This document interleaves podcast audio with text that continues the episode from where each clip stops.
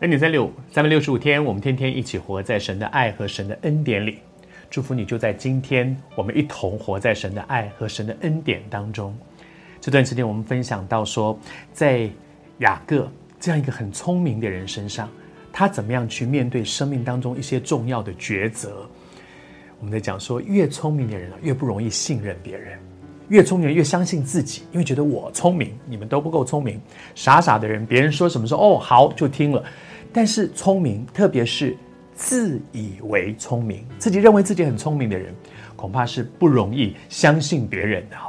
但是雅各在面对这样一个抉择的时候，当然环境让他做的好吧，那我们就往埃及去。可是我相信最大的一个他生命当中的保证和祝福是神跟他说去。神跟他去，我在做这一集的预备的时候，我心中有一些感动。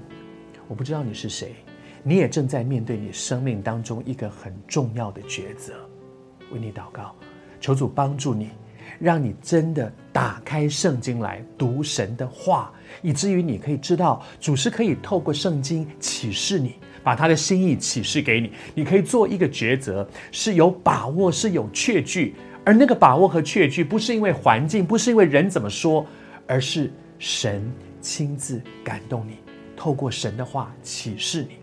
好像雅各在他的生命当中，他不但在夜间神启示他说你下埃及去，而且神给他四个保证，这四个保证真棒。第一个部分，神就是跟他说：“我与你同去。”我想这是最大的保证。神去了，你还担心什么？神在，你还有什么好害怕的呢？主在，主负责。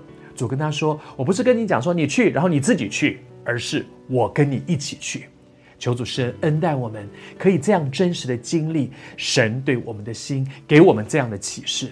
神不偏待人的。你跟主说：“主啊，你可以这样启示雅各，我也求你帮助我，因为我害怕做错事、走错路、得罪你。我要走在你的祝福当中。”第二个部分，神跟他讲说：“我也一定会带你回来，你不要放心，你不要担心说，哎，我这下去了以后就再也回不到应许之地了。不，我会带你回来。”第三个部分说：“约瑟必给你送终。”这里面讲了两件事，你看你会碰到约瑟，真的你会遇见约瑟，约瑟真的没有死，约瑟真的在埃及，你会见到他，而且不是见了一面就完了，而是他会陪你走到生命的终站。在地上生命的终站，这个对雅各来讲，这是多大的把握确据啊！我真是为你祷告，求主也向你的心说话。我们就来祷告好吗？主啊，我为现在正在面对生命十字路口的许多朋友们祷告。主啊，我求你施恩，帮助他们打开圣经，读你给他们的话。透过圣经启示他们，好像圣经里面说，或向左，或向右，有声音对他们说：“这是正路，要行在其间。”愿你的话成为他们做决定的时候最清楚的把握和确据。这是我们的祷告，奉主的名求，阿门。